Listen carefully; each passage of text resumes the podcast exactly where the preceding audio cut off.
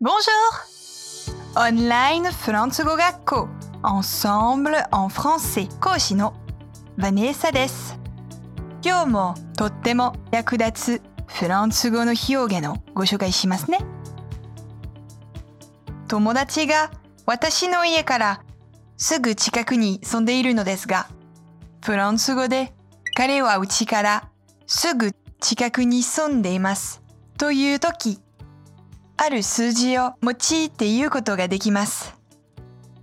さて、一体何と言うんでしょうか Il habite à deux pas de chez moi. Il habite à deux pas de chez moi. Il habite à deux pas de chez moi.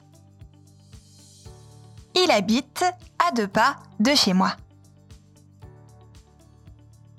直訳すると、彼は私の家から2歩のところに住んでいます。です。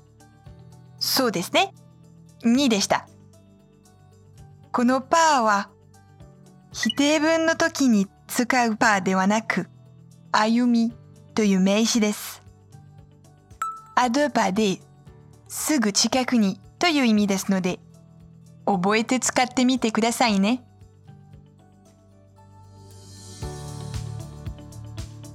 さて、もっとフランス語を勉強したいという方は、Ensemble のレッスンでお待ちしています。